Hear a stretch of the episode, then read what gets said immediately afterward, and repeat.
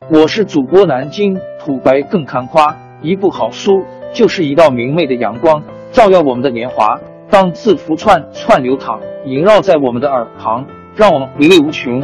天津上元书院又和你们见面了，欢迎您的收听。听众朋友们，大家好！开讲前先打个小广告，作为主播，你们的关注和打赏是对我努力工作认可的结果。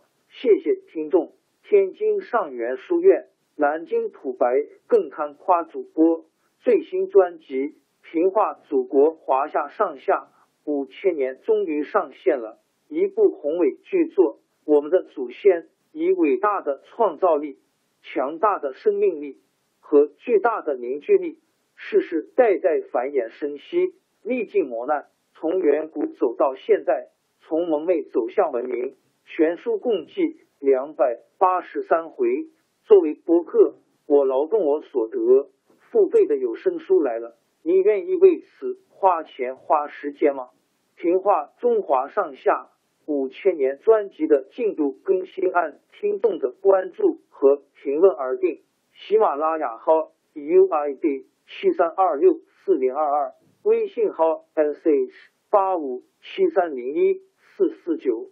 请多多关注，多多打赏，谢谢大家，谢谢。下面正式开讲《评话中华上下五千年》专辑。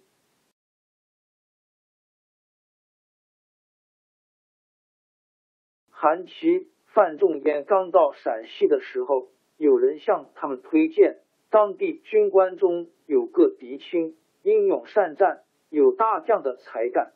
范仲淹正需要将才。听了这话，很感兴趣，要部下把狄青的事迹详细说一下。原来狄青本是京城禁军里的一个普通兵士，他从小练的一身武艺，骑马射箭样样精通，加上胆壮力大，后来被选拔做了小军官。西夏的元昊称帝以后，宋仁宗派禁军到边境去防守。狄青被派到陕西保安，经陕西至丹。不久，西夏兵进攻保安，保安的宋军多次被西夏兵打败。兵士们一听说打仗，都有点害怕。守将卢守勤为了这件事正在发愁。狄青主动要求让他担任先锋，抗击西夏军。卢守勤见狄青愿意当先锋，自然高兴。就拨给他一支人马，跟前来进犯的西夏军交战。狄青每逢上阵，先换了一身打扮。他把发髻打散，披头散发，头上戴着一个铜面具，只露出两只炯炯的眼睛。他手拿一支长枪，带头冲进敌阵，东挑西杀。西夏兵士自从进犯宋晋以来，没有碰到过这样厉害的对手。他们看到狄青这副打扮，已经胆寒了。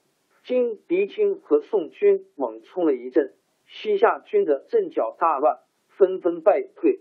狄青带领宋军冲杀过去，打了一个大胜仗。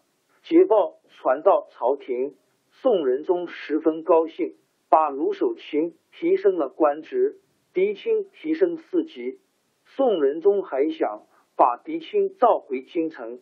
亲自接见，后来因为西夏兵又进犯魏州，调狄青去抵抗，不得不取消了召见的打算，叫人给狄青画了肖像，送到朝廷去。以后几年里，西夏兵不断在边境各地进犯，弄得地方不得安宁。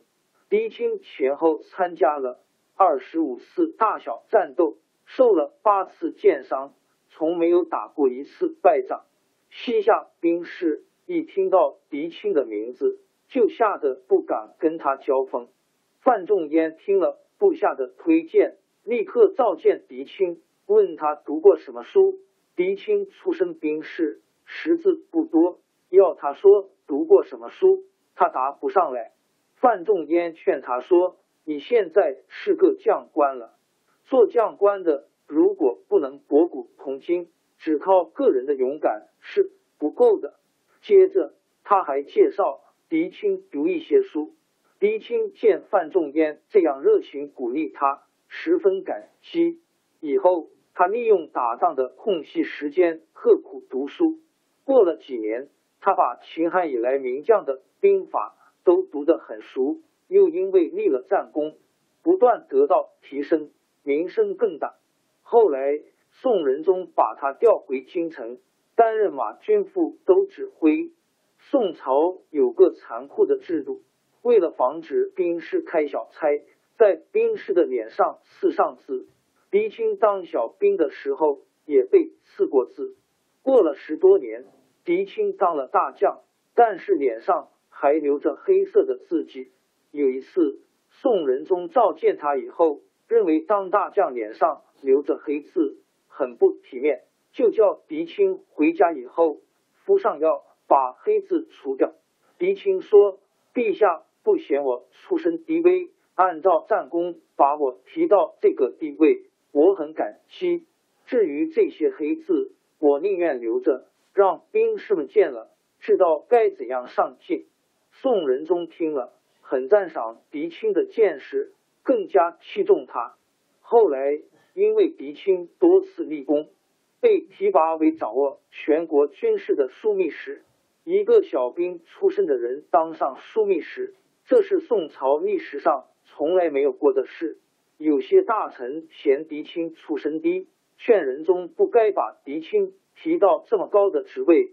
但是宋仁宗这时候正在重用将才，没有听这些意见。狄青当了枢密使，有人总觉得他的出身和地位太不相称。有一个自称是唐朝名相狄仁杰后代的人，拿了狄仁杰的画像。送给狄青说：“您不也是狄公的后代吗？不如认狄公做祖宗吧。”狄青谦虚的笑了笑说：“我本来是个出身低微的人，偶然碰到机会得到高位，怎么能？王朝更迭，江山易主，世事山河都会变迁。其实我们无需不辞辛劳去追寻什么永远，活在当下，做每一件自己想做的事。”去每一座和自己有缘的城市，看每一道动人心肠的风景，珍惜每一个擦肩的路人。纵算经历颠沛，尝尽苦楚，也无怨悔。感谢您的收听，朋友们，让我们下期再见。